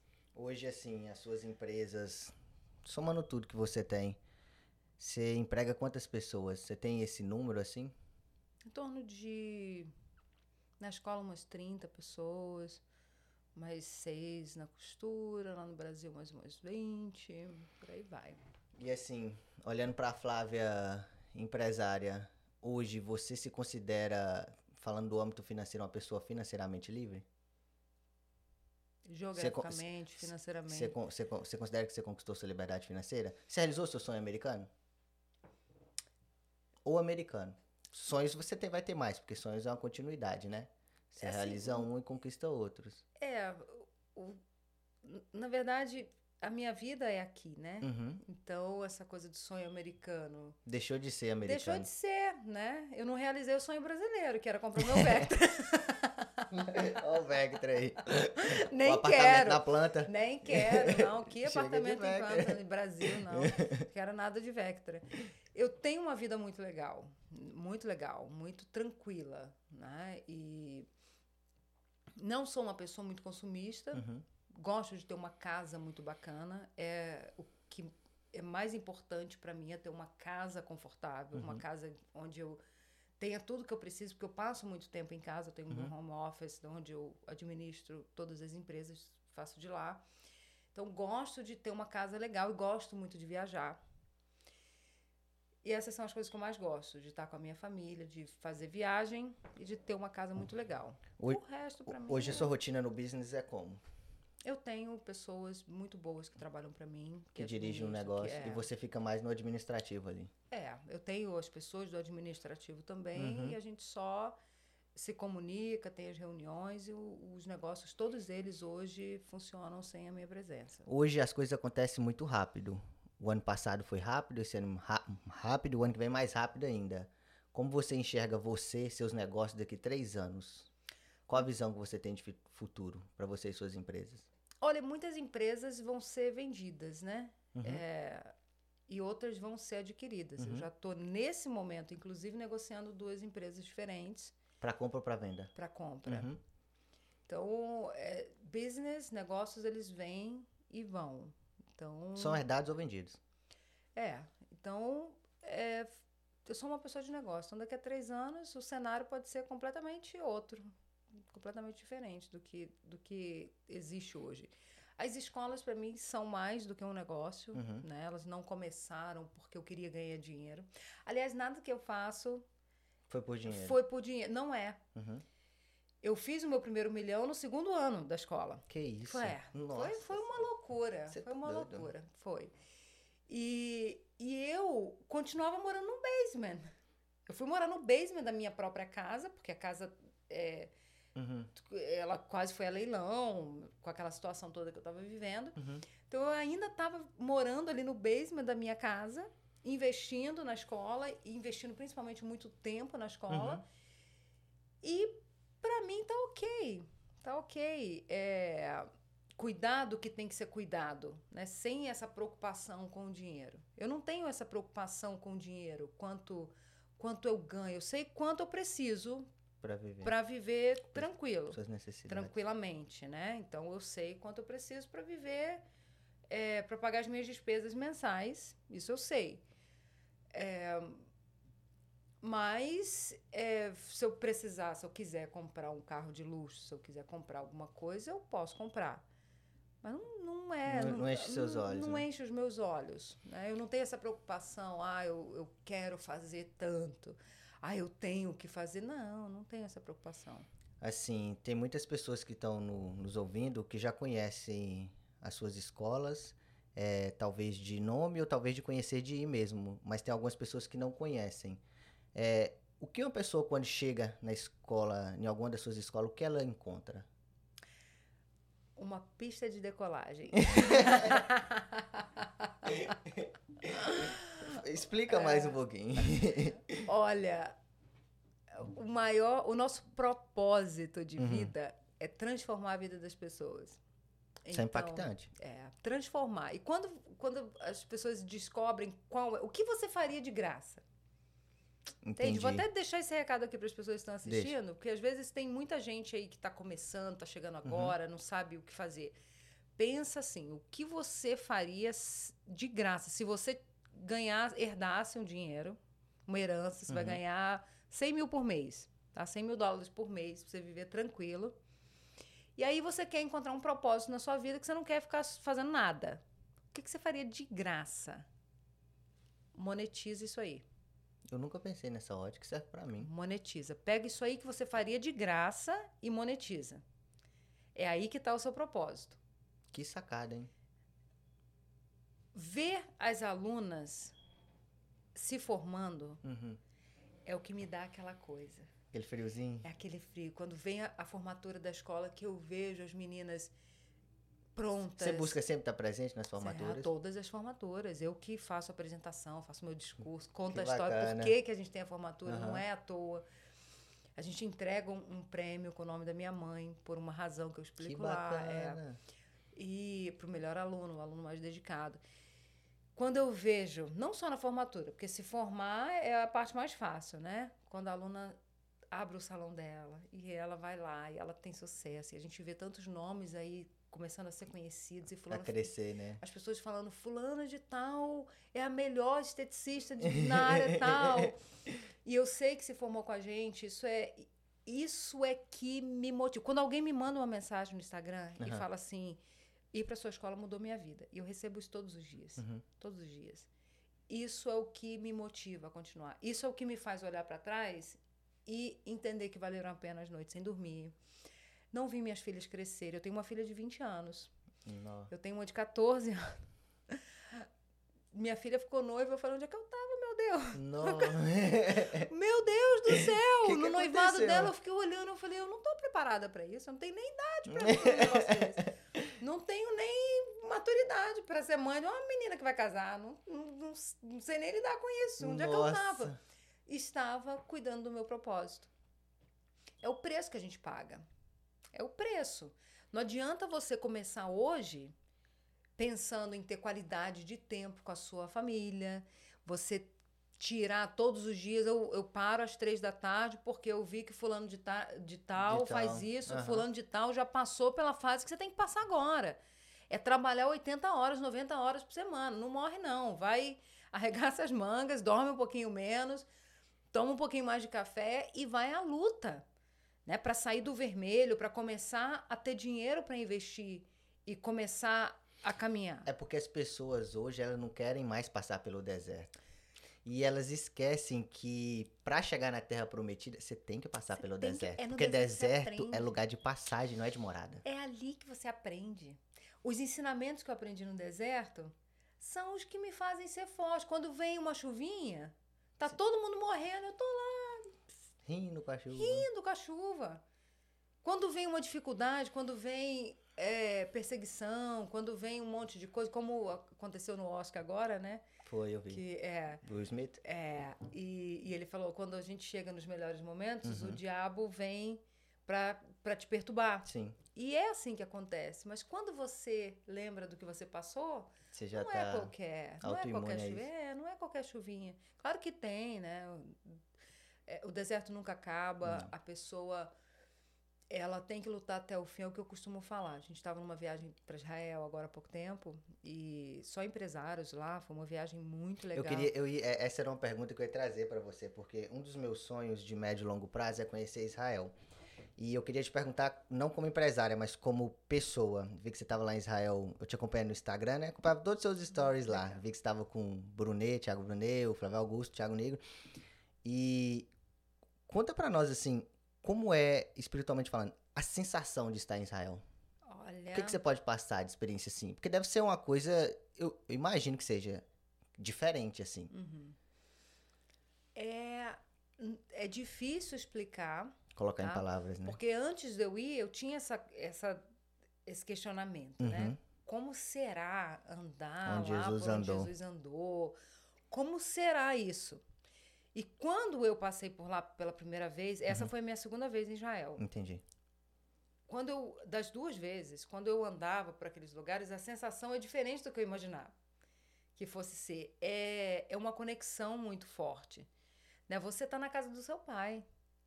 A Entende? presença é mais forte? É mais A forte. atmosfera é diferente? É diferente porque, primeiro, psicológico, né? Você saber que você está ali onde tudo começou. Uhum, E aí você vai lá pro, pra Via Dolorosa uhum. e você...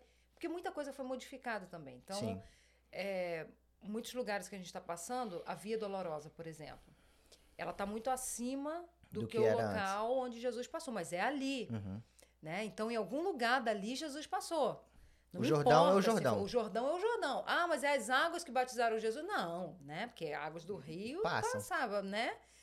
Claro que não, mas é o Rio Jordão. Então, da outra vez, da primeira vez que eu fui a Israel, eu passei pelas águas, já tinha sido batizada, mas Uhum. eu passei pelas águas lá no Rio Jordão. Dessa vez não, porque eu já tinha passado Uhum. e, e não ia fazer isso por causa da foto com, Uhum. com o Thiago Negro e o Thiago Brunet. Não, né? Eu vi Muito, que o Negro foi né, batizado, Foi né? batizado e foi a coisa mais Que deve ter sido muito linda. lindo. Eu vi que o, o, o, o Flávio Augusto estava tocando o violão.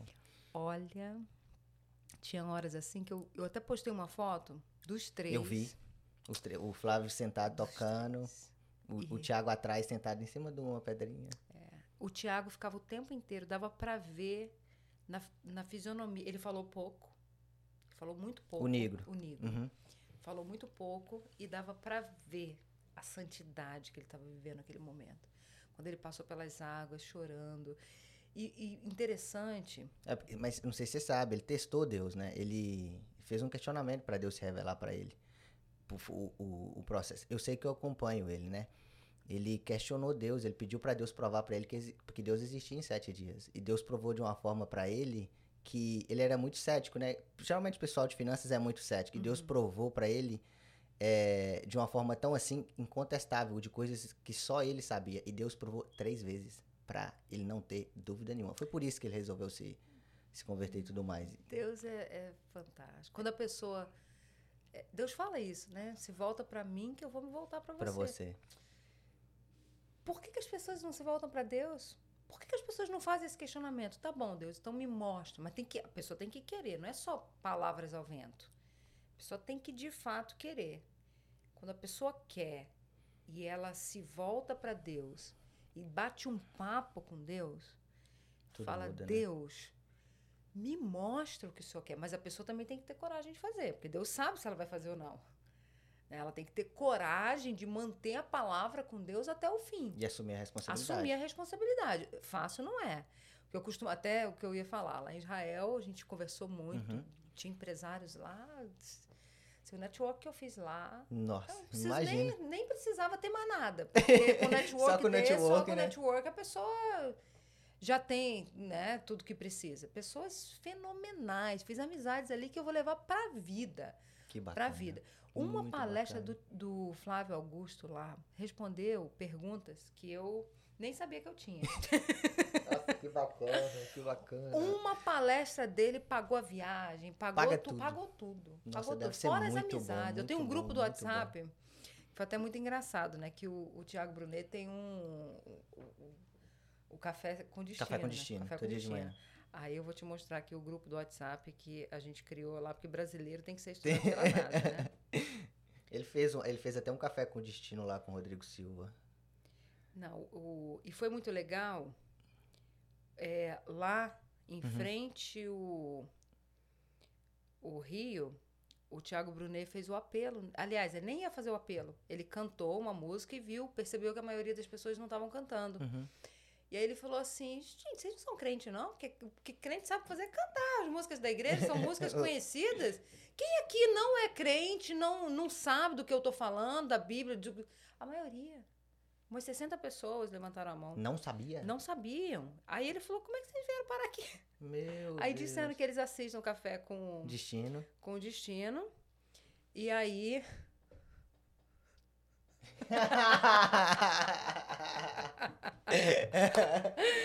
tá Ai, tem umas explicado. 70, umas 80 pessoas aqui nesse grupo.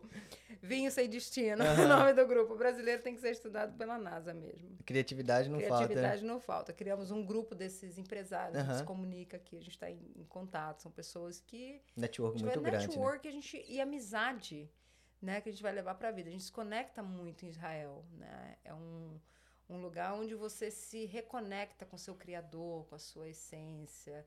Você pensa muito no que faz realmente sentido.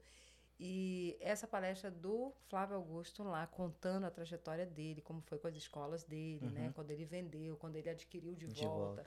Contou tudo, detalhes, as, as estratégias que ele teve. Isso é. Ah, Onde você vai aprender isso? Eu Não não tem tenho um como. tio, um pai, alguém da minha família que me ensinaria o que ele me ensinou. Não tem. E tem. provado pelo tempo, né? Provado pelo. É isso. Então, erros que as pessoas cometem, que compartilham e você aprende o que não fazer. É fenomenal. Não Foi tem preço, muito né? crescimento. Ali foi. Eu cresci ali. Acho que eu é, peguei um, um, um shortcut né, de uns 10 anos ali. Uhum. Que bacana. Flávia. Muito, muito bom. Ô, Flávio, a gente tá chegando na reta final, infelizmente. Que papo bom. Eu tô aprendendo aqui, eu tô assim, maravilhado com, com tudo que você falou. Tudo que você tá contando. É muito assim, não só de superação, mas é muito abençoado. E eu acho que as pessoas vão levar, vão entender essa mensagem que você tá deixando. Mas deixa para as pessoas onde elas podem encontrar os seus business nas redes sociais, para as pessoas que querem conhecer um pouquinho mais, para as pessoas te seguirem lá também, entendeu? Ou você, seu Instagram, o das escolas, entendeu? Meu Instagram pessoal, Uhum. sou eu mesma que administro, é Flávia Leal Beauty. E ela mesma, galera, porque eu entrei em contato com ela por lá e ela me respondeu. Sou eu mesma. Eu gosto de, eu gosto de gente. Então, sempre que eu tenho oportunidade, nem sempre dá, né? Aham. Mas sempre que eu tenho oportunidade, eu, eu, eu gosto de ter esse contato, né? As pessoas, quando me contam o depoimento delas, olha, eu, eu fui lá para sua escola e foi isso, e foi assim. Quando me marcam nas fotos, eu, isso, isso é o que me faz feliz, né? Esse é seu pagamento, né? Esse é o Vamos meu dizer assim. pagamento. É, verdade. Então, Flávia Leal Beauty é meu Instagram. Flávia Leal Beauty School é o Instagram da escola. Mas lá no site da gente, flavialeal.com, tem tudo. Tem né? todas lá as tem redes todas sociais. as redes, tem o WhatsApp da escola. Para quem está no Brasil, quer vir estudar aqui, a gente emite o I-20. Ah, né? vocês fornecem Emite- visto? É o I-20. Que É, você nem isso? sabia. Não, nossa, essa informação é O muito I-20. valiosa. Então, quem está na permanência aqui pode procurar a, A gente. escola a gente que ela emite consegue- o I-20, exatamente. Que isso? A gente emite o I-20. Então, Acho a pessoa... que escola brasileira é só vocês. Só a gente. Só, é, só, a- só a gente. Além de ser a né? primeira, a, a primeira pioneira, inovadora, e Pioneira, não, não, não para, né? Deus, né? Que Deus que faz isso? isso. Foram oito anos nesse processo com a imigração e a gente foi aprovado. Eu nem acreditei. Eu falei, mas será Que que, não é isso? possível? Oito anos? É, com Nossa, imigração. demorado, hein? Demorado. Imigração não tem É. regra, né? E demorou muito, é muita investigação, muito, muita Uhum. coisa, mas graças a Deus saiu. E Meus parabéns, nossa. é, foi em março do ano passado que saiu. Que conquista. Então, quem tiver é, no Brasil pode entrar em contato com a gente pelo visto@flaviléo.com. A gente Uhum. envia o PDF com step by step. E quem tá aqui também, que é o mais fácil, né? Já que tá já aqui. tá aqui. Só na escola. É, tá na. Ou tá em alguma escola e- e Uhum. quer mudar pra gente. Ou ela tá como turista E quer e mudar decide ficar, quer mudar para para estudante. estudante. E o nosso, o, o visto que a gente trabalha não é o F1, ele é o, o, o M1, ele é de profissional. Ou seja, quando a pessoa gradua, ela vai tirar uma licença profissional. A probabilidade dela encontrar um, um salão para trabalhar e se legalizar é Fa- Fazer, fazer uma consultoria aqui. Deixa eu fazer uma coisa. Minha esposa, minha esposa tem, tem o visto F1. Então, se ela quiser entrar na sua escola pra- isso, trocar para o pra- M1, ela consegue. Ah, Porque o que acontece com o F1? A pessoa fica estudando inglês, Isso, inglês, inglês, inglês, inglês, inglês, a é. vida toda. Uhum. E na beleza, ela vai fazer o curso de cabeleireiro, ele vai acabar, ele acaba Uhum. obrigatoriamente. E ela pode exercer. Ela tira a licença de cabeleireiro, se quiser continuar estudando para manter o visto, Uhum. não conseguir emprego na área, ela é, faz cabeleireiro e faz estética E vai fazendo. e vai fazendo para manter o visto dela. Aham. São profissões, Profissões, né? não é só inglês. né? É, São ué. profissões e a chance dela é, conseguir um sponsor, porque ela estando legal aqui, muita gente até não sabe disso, né? Uhum. Estando legal aqui, se encontrar um lugar que é, contrate ela, esse Uhum. lugar pode assinar e legalizar. E legalizar. é, e a gente legalizou várias pessoas lá na escola. Que bacana. E Não, isso vai ajudar bastante as pessoas aí. Muita gente não Exato. sabe disso. muita gente não sabe disso. Muito top, muito top, muito top. Isso é muito legal, porque isso se encaixa exatamente no meu propósito. Qual era o meu propósito? Eu nem sabia dessa história de propósito, que tinha que ter propósito. É, eu nem sabia, eu fui descobrir isso já não muito tempo atrás. O, o nosso propósito é transformar a vida das pessoas. Nós começamos a escola para ajudar aquelas pessoas que queriam estudar e não tinham. Os excluídos lá. Foi É. os excluídos. Primeira escolinha dos excluídos. Os que ninguém quer, Quer. vem tudo para mim. E nós começamos assim. Então, o, o, a nossa escola, ela não teve início, ela não começou para enaltecer fulano, Uhum. beltrano ou ciclano. Nada disso. Não, se as pessoas veem minhas fotos antigamente, eu estava toda esculhambada em todo evento, em todo lugar, trabalhando, aquela correria, aquele trabalhando o tempo todo para fazer o negócio acontecer. E, e essa aprovação da imigração, ela se encaixa por quê? Quantas vidas, não só a vida da Será? pessoa, da família, Da família inteira. dos filhos, porque vem o marido, vem todo mundo dentro do visto, né? Todo Os mundo. filhos vão para a escola. Muda a vida das pessoas. Isso, é, isso não tem preço. Não, você mudou. né? isso não tem preço. Você mudou seu negócio de patamar com isso. É, isso É não, tem, outro- não tem preço. Isso não tem. Não tem. Falar, quanto vale isso aí? Há pouco tempo meu- me perguntaram: Uhum. quanto vale o seu business se a gente quiser investir? Chegaram os investidores aí. Pesado? Pesado. É. Foi a, essa reunião com do Thiago Mas agora seu Augusto- network tá forte. É, mas essa, essa palestra, Deus, né? É. A palestra do Flávio Augusto Uhum. veio de encontro justamente a essas dúvidas que eu fiquei depois dessa, dessa reunião que eu tive com esses investidores. E quando me fizeram essa pergunta, quanto vale X% para eu investir na sua empresa? Como é que você responde isso? É difícil, né? Não é, não é money. Não é, não é. Difícil, Quantos milhões vale isso que a gente faz? Difícil, né? Se eu deixar de fazer isso amanhã, será que a- o próximo vai fazer a mesma coisa? Vai ter A essa mesma- preocupação? Não sei se vai. Entende? Essa é a sua preocupação, né? É. Tem que ter paixão, né? É, tem que ter. Tem que gostar do que faz. Depois, né? Depois, Lá- né? No é. processo, não. Não, no lá proce- atrás No tem que- deserto, não. Não, você vai limpar a janela, limpa 40. Por um dólar, meu Deus. Que isso. Mas se a gente for pensar, a gente vai pra academia hoje, fica, ups, fica lá fazendo exercício lá de crossfit, pagando ainda, Pagando. né? Então, é Pra ter um resultado que vai vir bem depois, né? é só a gente levar tudo pro lado, treinar a mente da gente pra ver o lado positivo de tudo. Né? Eu tava treinando o braço lá e nem, nem paguei academia. Flávia, assim, é, infelizmente vamos chegar no final. Mas eu queria que, antes da gente chegar no final, você deixa, deixasse uma mensagem para todas. Eu, eu ia falar assim, pra quem tá no Brasil, pra quem tá aqui, mas eu acho que é pra qualquer ser humano. Qualquer porque sua vida é. Vai servir de, de inspiração pra muitas pessoas aí. Não só o que você viveu, as bênçãos que você recebeu, mas as transformações, como você acabou de dizer, que você faz na, na, na vida das pessoas. Então, para aquelas pessoas que. Eu costumo, eu costumo pedir essa mensagem para os sonhadores, né? Mas eu vou pedir para você diferente. Eu vou pedir para aquelas pessoas que estão desistindo do sonho de- do delas. Entendeu? Que mensagem que você poderia deixar para essas pessoas que não estão acreditando no sonho delas mais? Olha, tem um- uma passagem na Bíblia que fala sobre os talentos, né? Deus não admite que a gente esconda o talento que ele dá pra gente. Talento você pode entender como é, era o nome de uma moeda, né? Você pode entender como um talento em si, né, que Deus te deu. E todo mundo nasce com, com um dom, com talento de transformar a vida de alguém, de fazer algo que vai ajudar alguém. A gente não pode vir para esse mundo achando que, que é tudo sobre nós. Ah, eu vou, vou fazer para mim, eu vou fazer porque eu quero comprar um carro para mim, eu quero comprar uma casa para mim, eu quero não sei o que para mim. Não, você tem que pensar no que você pode fazer para o outro, sempre. Você tem you get what you give. Uhum. Então, sempre nesse pensamento. Então, o que, que eu digo para a pessoa que está pensando em desistir? Não é justo você desistir. Não é justo. Existe, existem milhões de, de vidas que você pode transformar com a sua história. Essa história que você está passando aí agora. Porque esse momento vai passar. Mas vai passar se você entender que ele é passageiro, que ele pode se perpetuar na sua vida, na vida da pessoa que está passando por ele.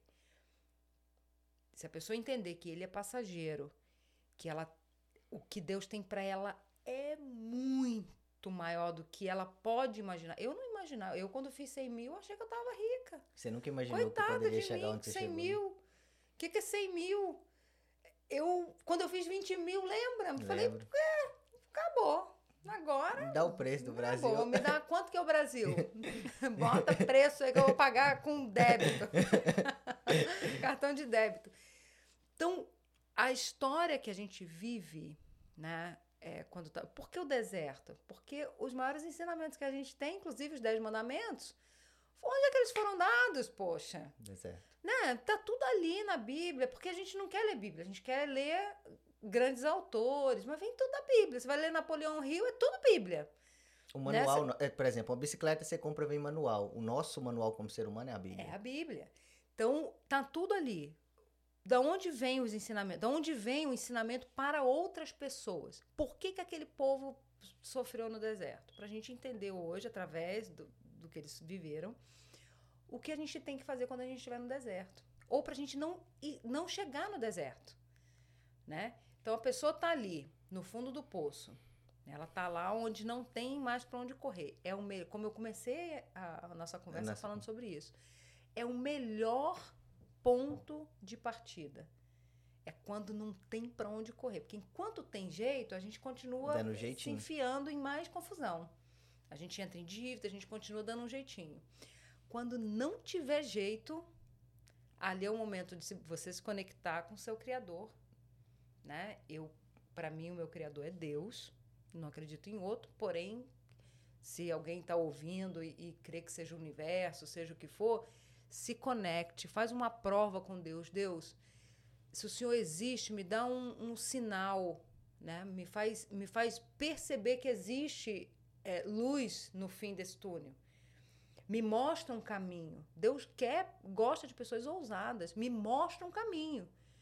Eu quero, eu tô aqui, eu tô disposta a fazer o que o Senhor me orientar, mas eu preciso de direção. O Senhor é o meu criador, o Senhor precisa me orientar. Eu não sei o que fazer. Então, é, é contraditório isso, né? É, quem já está começando a caminhar, Uhum, pela lógica, seria mais fácil essa pessoa se dar bem, uhum. porque ela já está um pouquinho à frente. Mas não é. É lá no, no fundo do poço que a, a chave vira, que a pessoa entende que ela, ela precisa, de fato, é, virar a chave. Virar a chave. E quando essa chave é virada, Tudo muda, né? tudo muda e ali é o, o day one, né? Ali ela vive o day one. Ali a pessoa nasce É, de novo. Ali nasce, é, é ali esse, esse, essa virada de chave é quando ela realmente é, consegue entender o, o que realmente é, é importante na vida. É ali que ela deixa os orgulhos, a picuinha com os outros, é, a, a descrença em Deus, né? A, a principal dessas coisas, A né? principal. Se a pessoa ela, ela pode ter tudo, ela pode fazer o que for, mas se ela não eh, se conectar com o Criador dela, ela não vai ser completa. Ela- é- o ser humano já nasce com vazio, né? Sim. Então, se ele não É preencher, só o esse- espírito presente esse vazio. Ele pode tentar preencher com o que for. Qualquer coisa não adianta. Enquanto ele não colocar Deus no lugar dele, que é esse vazio, só é preenchido É porque com nós não somos do mundo, né? Não somos, a gente já nasce. A separação que houve no Jardim de Éden, ali, né, o, o- o homem passou a ter esse vazio e que só é preenchido quando existe um encontro com Deus. Então, enquanto não houver esse encontro verdadeiro, Nada. Nada vai preencher. A pessoa vai, vai usar droga, vai ter mulheres, vai ter homens, vai passear, vai viajar, vai ter casa, vai business, vai não sei o quê, vai pra festa, festa, festa, festa. E não preenche. Primeiro problema vai cair de cama. Primeira dificuldade que ela. A gente vê muito isso em, em palestras motivacionais, Uhum. né? A pessoa vai lá, ai, eu vou fazer, eu vou não sei o que. Primeiro probleminha, Puf. dá um espirro, pronto, cai. Porque não, não se fortaleceu de dentro para Pra fora, fora, né? né? Só, quem, só reforçou a carapaça. quem que, que fortalece? É Deus. Flávia, que isso. Sensacional. Que prazer, que honra. Tô maravilhado, viu? Por ter conhecido um pouco de você, da sua história, com tudo que você falou. É surreal, surreal, surreal. A galera vai aprender demais. Eu vou fazer um, bloquinho de nota depois que eu sair daqui com tudo que você falou. E graças a Deus eu tenho gravado, né? Nó.